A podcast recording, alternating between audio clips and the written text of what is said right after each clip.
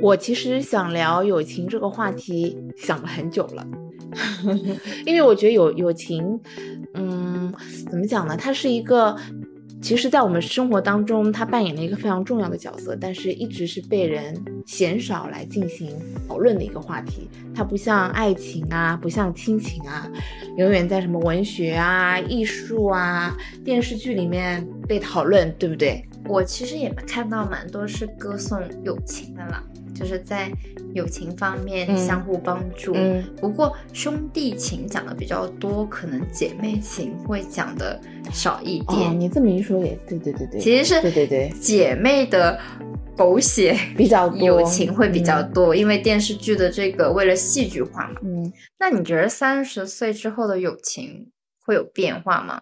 嗯，对我来说，我觉得其实是有变化。我觉得二十多岁的我，可能更多的是非常想寻找一些玩伴，然后我会误以为玩伴就是友情。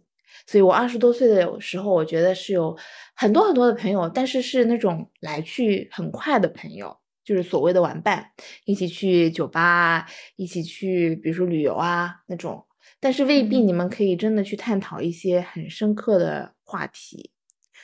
可是之前不是有人做测试嘛，会说，假如这些人能跟你玩在一起、吃在一起、住在一起，来判断他是不是跟你做朋友。为什么这些都能跟你玩在一起的人，最后没有成为朋友？我也挺好奇的。我觉得友情最后走到一起的，其实就要么就是有特别的经历，玩肯定不是特别经历之一，要不就是说你们两个真的是各个方面价值观啊、人生观啊都很一致，嗯或者呢，就真的是你们两个嗯还是经历了一些特别什么的东西，有一些回忆支撑点，所以才会最后变成了真的朋友，可以一直走下来。因为友情它其实就像。可能一开始像二十几岁的我，我这个友友谊的圈子非常大，但是呢，我觉得三十多岁的我，他他可能友谊的这个 circle 就会变得比较小一点，嗯。但是小它是非常的坚固的一个小，它会让你触碰得到，不像之前二十几岁的那个圆圈那么大，大到你觉得说你还是没有感受到温暖，我觉得这个是有区别的。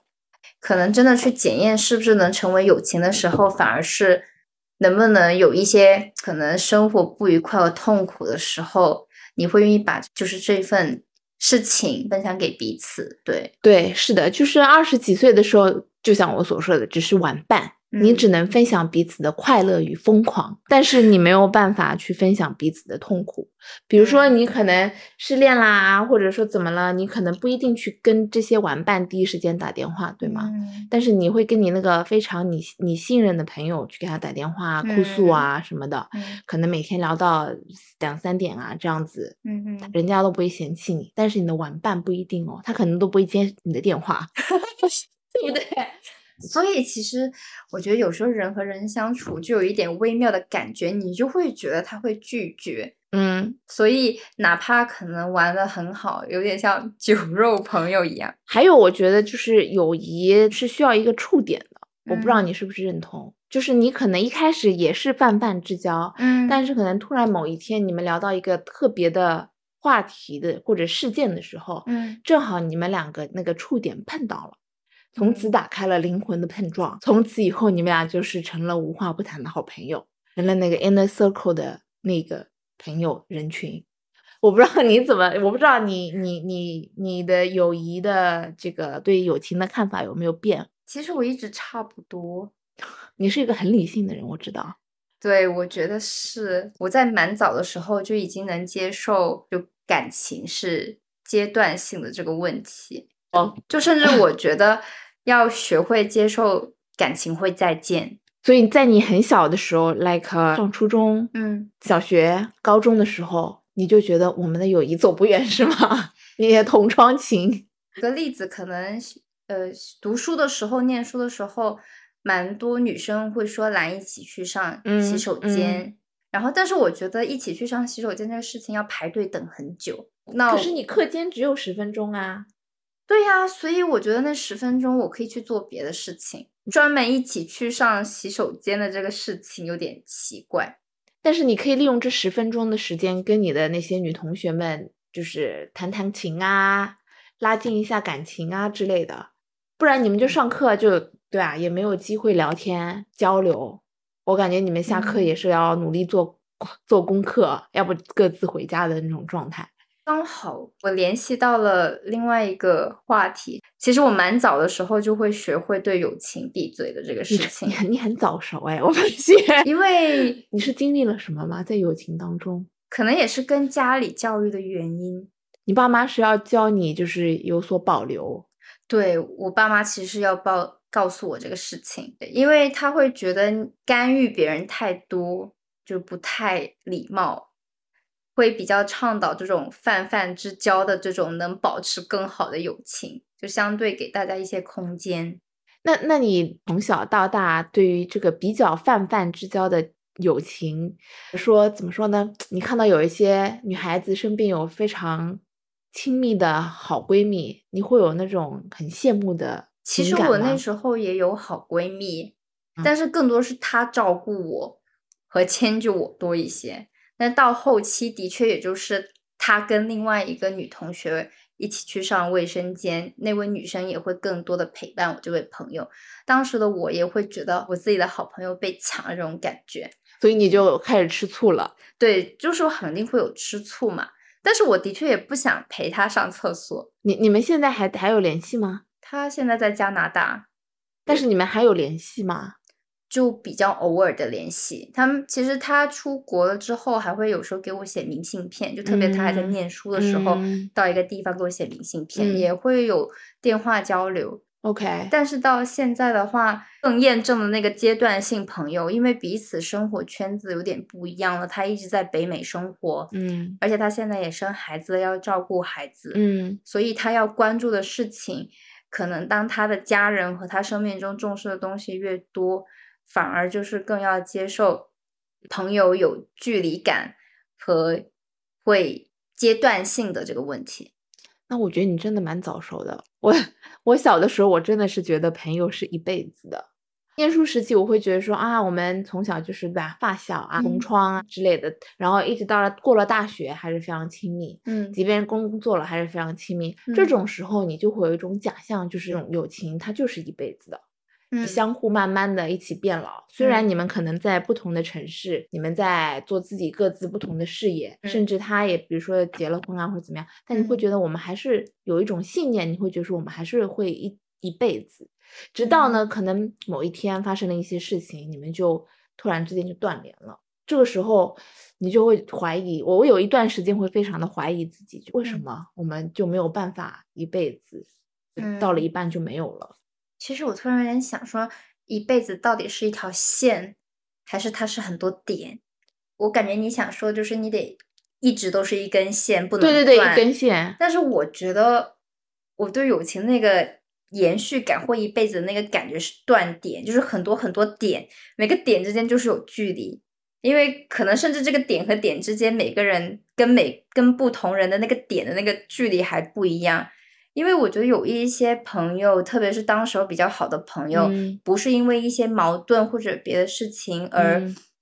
相互告别，就是不来往这种。如果你再重新见他的时候，或者假如我今天可能去加拿大，我也还会去找他，可能嗯。见面的时候聊会不一样，就你还是会很快聊起来。对我也有这样的就是友谊，就是可能因为一些误会导嗯。致我们原来真的很好，嗯但是呢，突然因为一些误会，所以就没有办法继续这段友谊嘛，彼此不联系了，可能嗯不联系了也大概有两三年。嗯但是呢，因为有很多共同好友，大家都觉得因为误会不是误会，就比如说有些话没有说开，导致没有继续这段友情，也挺嗯可惜的。所以周围的人呢也一直团聚啊，帮你们复合啊，也挺感谢他们的。所以呢，我们也有也复合了。又开始，嗯。就像你刚刚所说的，一一小段一小段线，现嗯。在又连在一起了。嗯。又变成了好朋友，又可嗯。以一起聊天啊，一起出去玩啊，有些什么事情开始可以就是讲一讲。嗯。我觉得这个可能就是你所说的，就是那我觉得过了三十岁以后你就想通了嘛，其实没有这一条线性的那种一辈子，它嗯。其实就是阶段性的，只是我成熟的比较晚一点，之前没有想通，还郁闷了一倍一段时间。你刚刚有讲的，其实是友情中的冲突总是难免的。对，你说跟那位朋友有误会，对，因为我们的误会主要是因为他会像一个姐姐一样，特别的，他把自己当姐姐一样来照顾你，所以他会对你的一些很多事情有他自己的一些 comments，那那就会比较。肆无忌惮的去干涉你的，比如说情感生活啊、工作的选择啊之类之类的。那作为一个成年人，那有的时候你肯定会觉得 too much 了，以后你会觉得过界了嘛。我又是一个不太喜欢被人家管的人，嗯，所以我会觉得这就踩了我的底线，我就真的没有办法再接受了，所以我就不理他。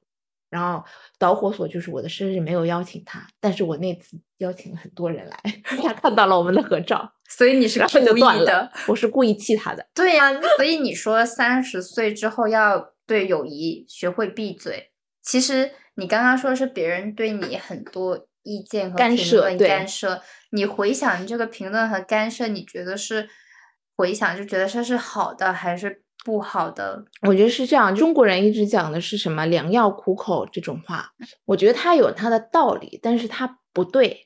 因为我觉得成年人之间的生活就是要有边界感，不管他是你的爸妈也好，你的爱人也好，还是你的好朋友 best friend 也好，嗯，我觉得有些事情不能讲的太过于，就是触碰到你的心理上的那一根刺。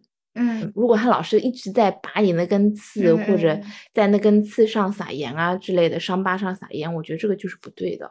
那你之前其实他有这样评论你，你又介意的时候，你有 say no 吗？我没有，这也是我的问题。我觉得那是另外一个话题。比如说友谊，还是要有的时候要 be honest 一点。嗯，你可能要比较坦白的告诉对方，可能像谈恋爱一样。什么是我能接受的，什么是我不能接受的，这也是我三十岁以后学到的。因为我以前可能碰到一些问题的时候，我会选择逃避，但是现在的我可能会选选择去沟通。但是我不建议你，我可能就还是会逃避，就走了。对，因为我觉得沟通还是成年人解决问题的一个比较成熟的表现方式。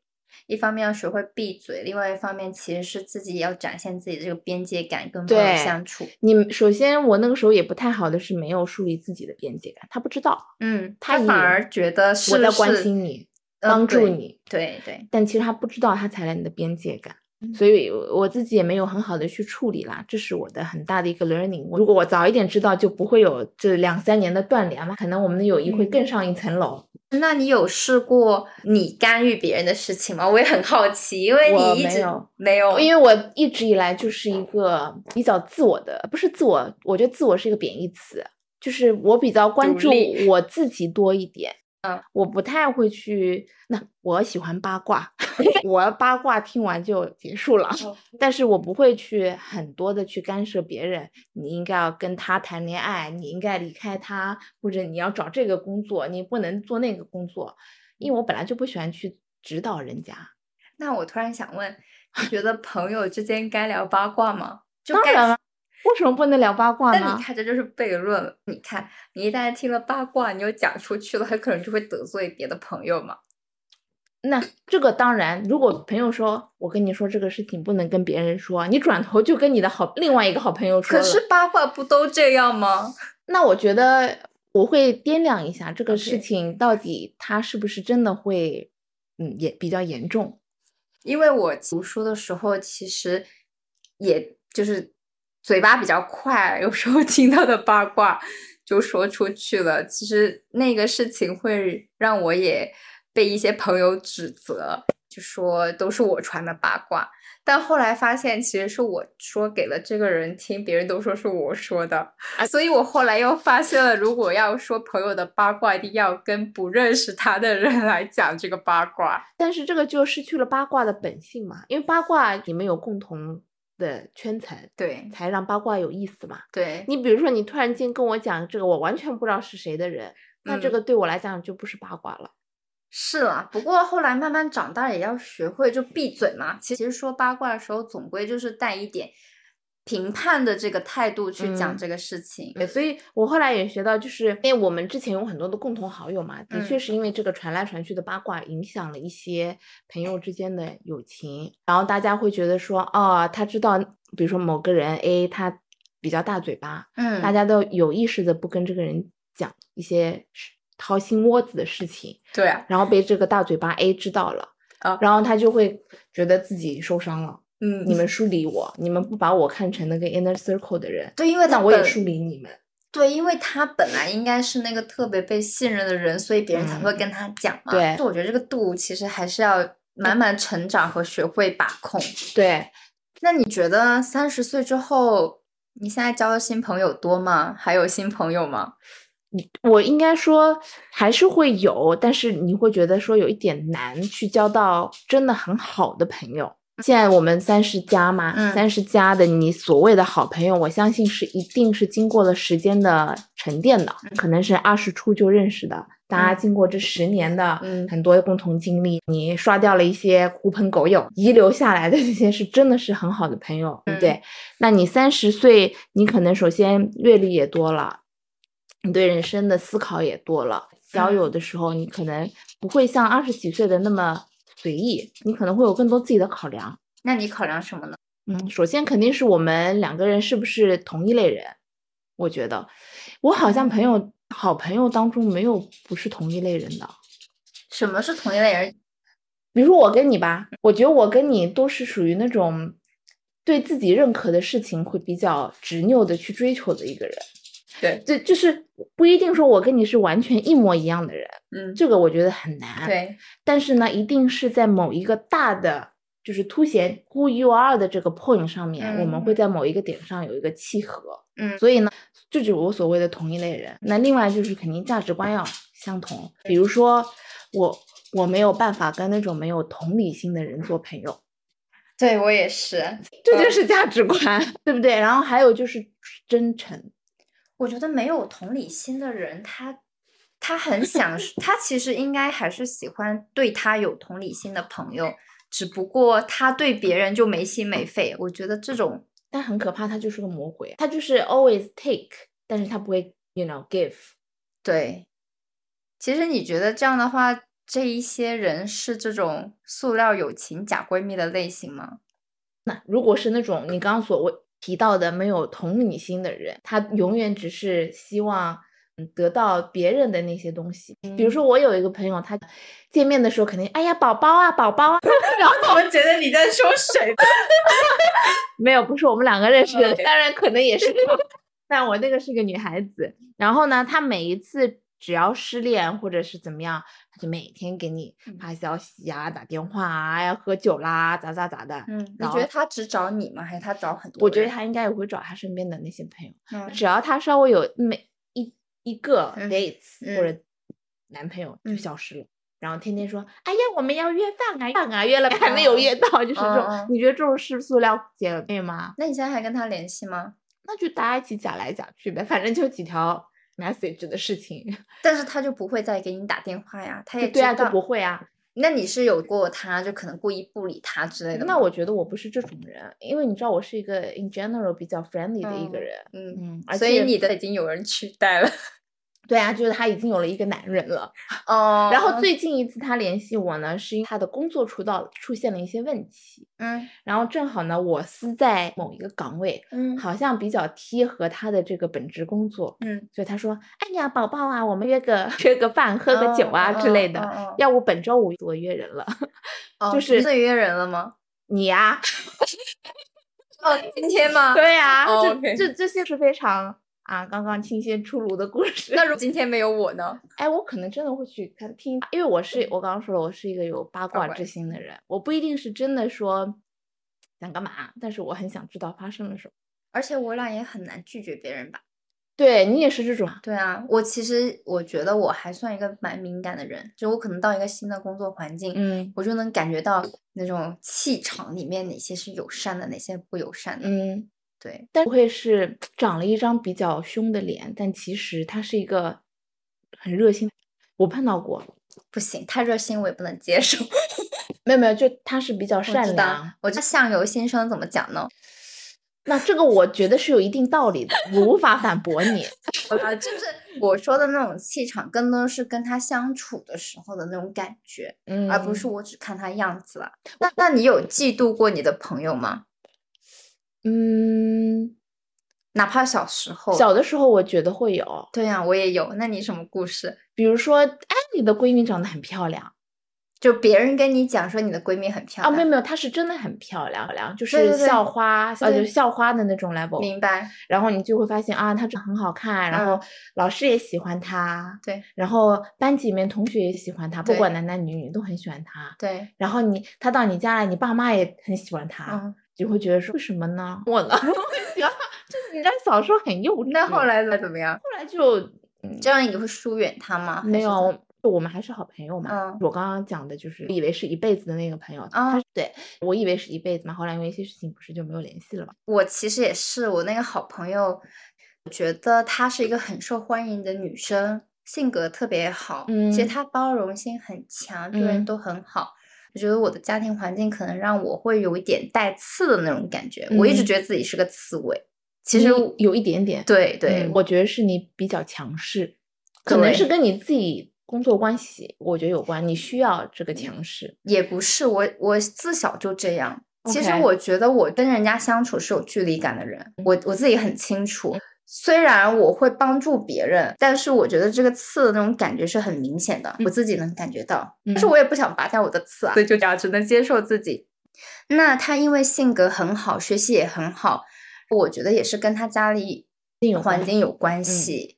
对，而且身边的一些女生，其实家庭稍微富裕一点的，其实性格都很 nice。然后那很多男生就会喜欢她，就叫我递情书，就很反感，你知道吗？而且我又觉得那些男生也配不上她，天天当那个跑腿的，嗯，所以多多少少会有一些嫉妒吧。你现在还会有这种嫉妒感吗？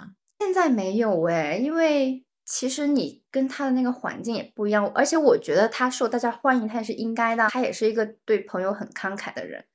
我感觉就是因为我家里的条件比较一般嘛，有什么可能就想紧紧的握在自己的手里。嗯他就是那个会主动给予的人，所以我也很感哦谢他。OK，对对对，他就是那个去加拿大的那位朋对。对对对，那你觉得说人生当中是真的是有 best friend 吗？其实我现在还没有找到，所以我不知道。就是我觉得 best friend 在我心里得有那种上刀山 下火海的那种。上刀山下火海不应该是你老公吗？我觉得 best friend 一定是他愿意会牺牲他的利益来来帮助你的人吧。那我觉得不一定哎。就在我来说，我觉得 best friend 是要到这种层级。那你愿意上刀山下火海去帮助你的那位 best friend 吗？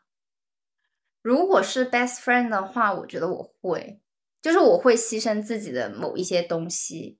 当然，我对很多的朋友，我也是会有一些让步啦。对，但是如果真的是 best friend 的话，可能真的就是，可能他真的找你借很多钱，你又很相信会借给他，你就你就甚至觉得这个钱要不回来也没有关系。那你真的是，那那我觉得我是一个界限感现在是比较明显的一个人。我觉得，即便是真的 best friend，他嗯真的跟你借钱，我觉得要还还是要还的。那即便你真的很穷，我觉得你应该通过你自己的方法，然后你去还给你的朋友，这才是应该的一个一给就一拿一给的一个方式嘛，也是一个正常的朋友之间互动的方式。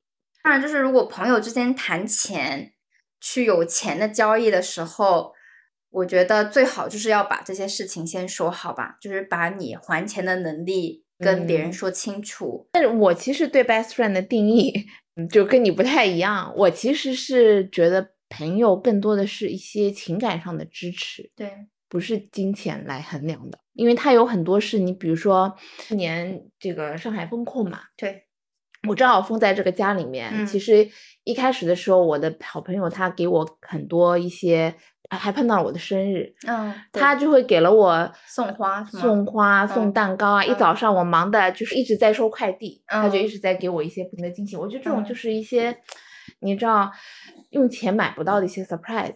然后他会给你送他自己煲的汤啊、嗯水果啊，他买嗯到的东西啊。比如嗯说我那时候团购会有一些问题嘛，嗯嗯买不到，然后他团到了，他就会给你送过来。，OK，然后上海一开始不是也是我记得，反正浦西不知道什么情况，就莫名其妙的就崩了以后就再也不开了嘛。本来不是说一边开一边关一边开，后来就直接不开了。对。然后我就没有买到该买的。嗯。然后呢，他就发动了他周围的朋友一起买了很多的东西，嗯，然后来送，就是支持了头几天，后来就缓解了嘛。嗯。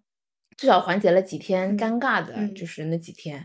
所以我觉得这是好朋友此刻体现了他的一些怎么讲 value。我觉得这也是跟钱有关系，是有关系，这些是有价值的东西啊。但是你要知道，这些不是贵的东西，它但是需要很多的一些 efforts，尤其是像这种情况，你很难买。因为我刚刚说情是有价值的东西，哪怕是一分钱也都是钱啊。是啊，特别是我以前会很计较，就是就是他这次请我，我一定要请回他，自己会默默记着别人。可能给我付出了什么，我要回报他。那我其实也会，因为我觉得我也不太喜欢欠人家人情。对，所以我如果我碰到你刚刚那个情况，除非我真的很困难，否则我会觉得这个情谊这个价值有点大，就是我要还给他很多人情。但是你想，如果是真的好朋友。关系是长久的嘛？对，你也不在乎下个月必须要还给他。对，你比如说，你可以下次，嗯你有什么好吃的，你也可以给他，对吗？我觉得就是一些生活当中很细碎的事情。对，比如说你可能你买东西的时候发现有些什么好吃的零食啊什么的，你可以帮他带一点。这种小小的事情不需要什么特别的去 plan，大的一定要回请他吃一顿大餐什么的，我觉得不需要。那你觉得朋友之间应该有亏欠吗？我觉得首先人与人之间就不应该有亏欠。嗯，我觉得有亏欠你会觉得很 guilty。我不知道你说的亏欠是怎么？我觉得其实你刚刚有在回答了，就是你可能觉得他帮了你，你可能用别的方式可能在回礼给他，其实你还是有在记着嘛，有往有有来有往嘛。对，这个来往其实我觉得就是这个亏欠的过程。所以有时候我觉得还是得愿意接受一些朋友对你的好。因为我以前可能在小一点，二十岁的时候，我会觉得最好就独来独往，就你有你的，我有我的，我可能也不图你的，你也不要图我的，就可能是这个状态会比较多。但是到了三十岁之后，就会觉得这种朋友之间这个联系和交叉点，也就是这个亏欠有来有往的这个事情，你才会有更多的友谊嘛。对你其实说对了，就是我觉得友谊的嗯变得更加的牢固，对它其实就是一来一往的。各个回合的一个交流嘛，你想，如果说你一段友谊里面某一个人，他永远只是接受你的好，他从来不会给予你任何的支持啊、帮助啊，我相信你跟这个人是不会长长久的走下去的。对啊，到最后自己肯定也厌倦了。对，所以不就是前面我们有聊过那塑料友情假闺蜜的事情吗？对啊，因为大家都是很忙，有自己的事情。如果说说实话，就是成年人也挺实际的。你不可能掏心窝子的一直对一个人好，但是自己却没有收到任何的反馈。你又不是说他在谈恋爱，是不是？谈恋爱可能会有这种亏欠，但我觉得友谊不太可能。那你觉得同事之间能做朋友吗？能啊，我有我有好朋友就是从同事发展的呀，就是就是离开了各自的公司之后再做朋友，还是说在公司里面就做朋友？你在公司里面没有那么 close，对，反而离开了会变得更 close，因为在公司里面可能会有一些业务上的交集，导致你们会有利益上的冲突。是，保持一定的距离，我觉得反而是一件好事。那这样是不是跟前面验证，当有利益的关系之后，其实要想成为朋友也不是那么的容易。然后，如果是成为朋友了，也需要有一些利益的交叉，这样才能更持久。所以钱这个东西也蛮有意义、蛮有意思的。呃，对，我觉得怎么讲？就打比方，你会跟你的好朋友隔开一个公司或者怎么样吗？其实我会，如果我们对于这份事业的规划是相似的。我觉得如果有好的朋友的支持，一起去做，那这个创业的路上没有那么的孤单。其实我到这个阶段，因为刚好是创业的关系嘛，我会觉得有信赖的人和你真的把自己的事情也愿意，你告诉他，你觉得他不会拒绝，还愿意帮你的人，我觉得很难得。我觉得这个啊，可能跟你的个人经历有有关，比如说你是一直创业的嘛。对，你会很清楚的知道创业当中的一些艰难曲折。对，那像我的 background 也，对，我可能想当然的会觉得说啊，可能跟好朋友一起去做一些经济纠纷的事情会伤嗯害感情啊什么的。嗯嗯，只是因为我没有看到另一面，嗯就像你刚刚所说的，你们可能可以相互支持啊，嗯共同推进啊，嗯，相互理解自己的理想啊，反而会就是一举两得。因为我觉得如果是。志同道合的人又能嗯相互扶持起、关起门来，大家就把利益能讲得更清楚，这个是前提。对，同意。对，大家是一起奔着一起赚钱的这个去做的嘛。对，是如果你只是同事的关系，大家的这个界限感就很强。嗯有时候有一些事情，工作上面真的没有一和零，就是没有那么明显的边界感，因为这一次灰色地带比较多。对，其实灰色地带还是会有的，但是有一些人，你就会知道这个灰色地带他是不会帮你去做的，嗯你就真只局限于可能某一个界限，嗯对不对？嗯，但是反而可能在一些挑战和一些问题、一些灰色界限方面，就需要这样的人去帮你一起做。那当然，如果他是这样愿意为你，那你在一些利益的方面的时候，你也会考虑到他嘛。嗯嗯，就我觉得，如果今天你是领导，你希望你的下属能把你当朋友吗？呃我不会把我的朋友招到我的麾下，对，但是我会希望我的下属把我当成他的朋友来对待，因为我觉得这样会比较忠心。对，可是我以前我还是下属的时候，我很排斥跟领导交朋友，我很怕可能别人说哎你在拍老板马屁呀、我觉得这个事情应该这么看。我的前任老板他把这个事情讲的挺好，他就说工作是工作，我们平常就正常工作就好，大嗯家志同道合，我们就可以接着做朋友。那不行也没关系，就我们把事情做好，对，一条心就好。我觉得这个就是把边界感画得非常的清，因为嗯你知道，你有的时候跟老板做朋友，嗯你你们不一定是可以玩到一起的朋友呢，但是但这不妨碍你是一个忠诚的下属，就忠于你老板。我觉得这是两种概念。我觉嗯得职场里面你就是要接受这个，对，嗯，你觉得，嗯，你有跟你本身不太一样的朋友吗？因为我觉得我自己的朋友圈好像都是跟我比较相似的人多一点。哪些点相似？就像我刚刚说的，我们不一定完全一样，但是至少在某一些方面我们是类似的。但是你说相反，就像我们说的异性相吸的那种，我觉嗯得我身边好像不存在这样的人。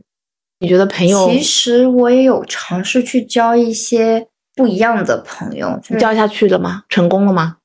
你们还有联系吗？我觉得我并不是一个特别外向的人，虽然我觉得我跟人家能聊天，但是我觉得我还蛮羡慕一些外向的朋友的。对我也挺羡慕，因为我觉得我也不是那种可能在一个完全社交的场合完全不认识，你可以走过去跟人家搭讪，我觉得我好像也不太能做得到。我能 push 自己去做这个事情，但是真的就是要自己推一下自己。对，但是你要去交一些不一样的朋友，你可能才能去学到新的东西。所以这不一样的朋友，我觉得不一定是相反的朋友，而是他身上有你一些其他的亮点，你想去学习，想去交往。所以我嗯觉得认识一些跟你不一样的朋友还是有必要，但是这个过程当中可能是需要突破你一些心理的舒适圈的。对的，因为我这两天也一直在想嘛，就是我不说我们啊，我可能在自己的舒适圈待太久了，比如说朋友啊，都是比较类似的同一类人，这其实对你自己是有一点局限的，因为你没有嗯打开。你的另一个世界，就像你刚刚说，你肯定要 push 你自己一点。我就有看到说，在上海其实有很线下的嗯 organization，它是可以让你去跟不同行业的人来进行沟通嘛。嗯嗯很想去，我每一次都很想去，但是每一次到 last minute 的时候，我又胆怯了，我就没有办法跨出那个是我们一直参加过的不是那个，不是那个，哦我看到其他，他们哦是那个上次我们去的那个，就是属于可能呃 drinks 啊，然后可能嗯嘈杂的环境，你也没有办法 have a real conversation 嘛。但是我看到有一些它的组织呢，它就是真的是有一个特定的主题，小型的，嗯比如说六个人啊、八个人啊这种，你嗯是真的可以。也许啊，我没有去过，我不知道。嗯也许是可以，真的是通过一些主题的讨论啊，你们可以碰撞出一些思想上的火花。但是虽然我有一颗很想去的心，但是我的身体很不听我的使唤，就是我很怕，你知道吗？就是我很怕去了以后发现，哎，会不会是那个老了的，那种大学毕业的，或者说我无法加入你们的讨论怎么办呢？我就会有这那的恐惧感。虽然我自己也知道我不应该有，你应该就是豁出去，怎么样呢？大不了就是不说话呗，你只要不尴尬，尴尬的是别人呗。其实我觉得，因为过了三十岁之后，你可能开始的能接受一些自己不能控制的东西，嗯，所以你才会开始有这些变化嘛。对。那至于认识一些新的不一样的朋友，我觉得反而是刚好遇到，顺其自然就好了，不用太。但是你知道，有一些很鸡汤的文学也好，读物也好，它会让你主动的去做一些改变。对你不要就是很被动的接受天上掉馅饼这件事情。我可能是比较白印前面的那个观点，就是你要去主动的去做一些改变，这个是比较明显的体现改变的一点。你首先要推开你自己的枷锁。但是我觉得你的这个推的这个有点看你是想慢慢骑那个自行车，还是你想什么坐个过山车？因为这种区别，我觉得应该先从你可能朋友的朋友开始这样接触开始，你可能容易接受一些。因为我发现我通过朋友跟朋友认识的人还是比较类似的一个圈子，很难就。完全突破到一个我完全完完全全哇哦的一个领域，你觉得什么才是哇哦的领域呢？就比如说我现在的圈子里面很多都是还是像我们这种行业的嘛，对，比较多一点。所谓哇哦的领域，我随便说啊，是完全我没有接触过的，比如说人工智能啊，你知道吗？就是让你你会觉得虽然听起来很天书，但是你会觉得那接下来的十年就是这个样子的一个世界。那我其实。还接触蛮多的，对我就觉得其实你你你的那你你的创业的这个东西，其实可以让你打开你的一些怎么讲社交的一些圈子。那像我们可能是比较 focus 在自己的领域嘛，一族人，所以我们可能圈子虽然说我们可能认识很多人，对，或者说听上去感觉朋友好像也还 OK，但是我真的不觉得我自己是圈子非常广的一个人。那我觉得你还是蛮想探索很多不一样的东西，因为我是双子座，你知道我本来就是有一颗好奇心跟探索欲，那所以我就会更加的想要去得到一些我没有经历过的东西嘛。那希望我们的节目以后能帮我们吸引一些，比如说哪怕我认识一个医生朋友也好，我也很开心啊。那我其实好像什么朋友都认识，对呀，不同领域的，对呀，会稍微认识一些。是啊，所以我觉得不同的。领域的人，我就想去了解一些，嗯，不是说只是加个微信这种所谓的认识，就是我们是可以志同道合的，是做一个朋友，可以一起出来喝个咖啡啊，聊个天啊。那我觉得你就会要专门去做那种，要自己什么专门做 party queen 那种组织大家。所以这种呢，就是我刚刚所说的，你肯定要真的是很主动的去做这件事情，或许你自己。而不是很被动的通过朋友来介绍，或者通过职务之便去认识这样的人，他真的是需要你自己推自己的。嗯，而且你在这个社交场合，你还要表现出你自己的人格魅力，你要 always be ready，你才能够让你的这个怎么讲魅力吸引到这些人过来。我觉得，因为你会对人家好奇，人家可能也会对你好奇嘛。因为聊不一样的领域啊，讲不一样的东西啊，我觉得多多少少。可能会不一定哦。我那天真的认真的思考了，是我那天正好买了一本书，要给人讲书。这本书呢叫《向上向上向上社交》，我没看过，我听过这个事情。OK，它里面呢正好随手拿一下这本书，就在旁边。好，改天我看一下这本书。我还没看完。它里面呢提了几个真的灵魂拷问的问题，它就是说让你怎么样在。一个 conversation 当中，你不会呃对话，但是呢，你们俩这个交流意思，我可以随便问你几个问题，我看你答答不答得上来。上周末你做了什么？有什么亮点吗？今天你过得怎么样？有什么亮点吗？你的家人或者伴侣如何？有什么亮点吗？你的工作如何？有什么亮点吗？我觉得这样的问题肯肯定就是跟人家交往交往不起来吧。但是我觉得你跟全不认识的人，你能聊什么呢？不就是一些最基本的开始吗？How's your day？我觉得这个因为是翻译的，所以他问出来很生硬。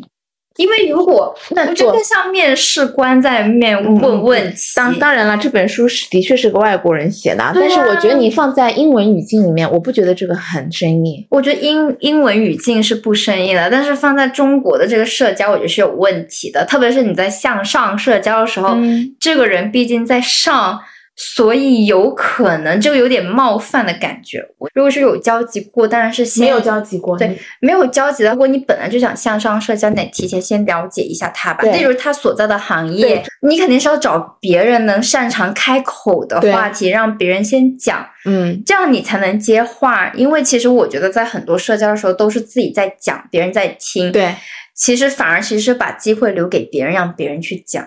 那我觉得他这个书里面讲到有一些情况，比如说刚刚那些问题，，对，可能更多的是对于一些比较平等的社交的对一个，就是可能在你的普通社交领域里面，完全是陌生人，你不知道对方 background，你可能就是平等的社交，我也觉得会被讨厌吧。就问题，或者比如说开场就啊，你的衣服很漂亮啊，什么，就这种是一个 icebreaker 嘛。对对对对，但是这个就是你先夸奖他嘛，可能一开始就夸奖有点怪怪的。我觉得这个要看文化，我觉得在西方文化里面 OK，我在我不知道在中国文化是不是不 OK，因为可能我在的环境太多也是比较西化一点，所以我会很自然的去夸奖人家的衣服。可是你一上来你就夸奖别人的时候，别人会觉得你想干嘛？不会啊吗？我会很开心啊，完全不认识人跑过来说哇，你的衣服好漂亮，或者你的头发好好看，我觉得你的指甲好好看，我会觉得有点假。你会觉得假，我会觉得我还蛮开心，我说谢谢。可能我会知道他会是我我觉得想借机来聊天，我觉得可能我不会说，只是说一些泛的词，没有细节。你知道为什么我会讲到这几个问题吗？因为我看到这几个问题的时候，我第一感觉就是我不会回答，对啊，我也不会因为一般人问你 How's your day 或者 How's your last weekend，我就对，我觉得在美国时候，我就觉得 fine thanks 就是这样，因为你不想再继续跟他搭话，如果你对一旦说不好，你就得跟他一直讲讲讲讲讲。就就当然大部分的时候在美国，可能人家都不一定会回答这个问题，但是放在真的这个。嗯，人家的正儿八经在问你的话，嗯我真的在想，我真的好像也没有认真的回顾过我过去一周一天干了什么东西。对啊，我们还得绞尽脑汁，我想你是要为难我吧？所以呢，他就告诉 always get ready，把那些答案时不时的像你的简历一样去 update 一下。然后呢，人家问到你的时候，你不会寂静。我觉得像我们反而是学会问问题吧，或者学会先打开那个话匣子吧。嗯，但是我有一个不同的点，就是你与其一直在问问题，很好奇的去问问题，打开人家的话匣子去倾听，其实你呃 sharing，你去 share 你的东西，对，其实是更好的让人家来了解你。我觉得不是一件坏事，而且甚至很容易交结交到朋友，嗯，因为你一直去听听听听听，人家会觉得啊，那肯定是有来有回的嘛，我不会讲自己的经历或者延伸，或者讲我朋友的故事。OK，就先可能有一些比较生活平常的话题先聊吧，嗯嗯就一下子就是那种称赞或很目的性的问题，我觉得可能稍微至少对我来说被问到有点反感。我想说你是想考我吗？我我倒还好，我其实对那些上来就夸赞的，我没有很觉得很 offended，我并没有。我我就是很明确的知道你夸我就是为了就是接近，想要聊天，我觉得 that's fine。那聊完呢？聊完的我们能聊下去就聊下去啊，聊不下去就拜，反正就社交场合嘛，嗯也无所谓嘛。关键我会去考量的是这个人，我觉得你是不是真诚。嗯，你可能刚上来的时候看似很虚假的夸奖了你一番，嗯你会觉得很虚伪，但它嗯就是一个 icebreaker 嘛，我觉得没嗯关系。嗯后面的聊天你你自己 evaluate，你觉得真诚那就 OK，不真诚你就不要继续嘛。我只是觉得这个这个破冰的这个话，嗯，可能更夸的更具体一点会比较好，就是夸的太泛泛了，我就觉得没有被夸奖到。哇，那我觉得我如果在一个社交场合上来，我真的就是可能就啊、i t s so beautiful，然后就结束了，切入别的话题了。可能我是真的很虚伪的在夸，我只是想接近你而已。我觉得反而可能变成是我看一下你有什么可以帮忙，那我去帮你的时候搭上话，嗯这样的话我比较容易结识到朋友，因为我先主动 offer 点什么东西。哎，对我这个是同意的。嗯先主动 offer 点什么东西，得到人家的一个认可嘛，对对对，能够拉近一点距离。对，就是我们刚刚聊的这个《向上社交》这本书，其实带有一点功利性的目的。啊、一旦你分了朋友的上和下，其实就呃，把关系把关系分成上下的时候，你已经把姿态和地位有点做差异了。向上社交本来就是带有功利性的。嗯，对，我觉得这个是没有办法避免的，但是也不耽误你在向上社交当中找到一段非常有质量的友谊，嗯，能够也许让你将来的人生会改变很多吧。所以我觉得友谊它是有很多的可能性的，嗯就大家抱着一颗 open 的心态去结交各种各样的朋友，我觉得还是有必要的嗯。不管你是二十几岁，还是三十岁，还是四十几岁，嗯还是已经退休了，嗯我觉得友谊是在人生当中，呃，就扮演了一个其实蛮重要的角色的。嗯，那不知道我们的听众你们怎么认为自己的友情？对友情又有什么想法呢？如果嗯有的话，欢迎给我们留言。好啦，我们今天节目就到此结束啦，我们下期再见，拜拜。拜拜。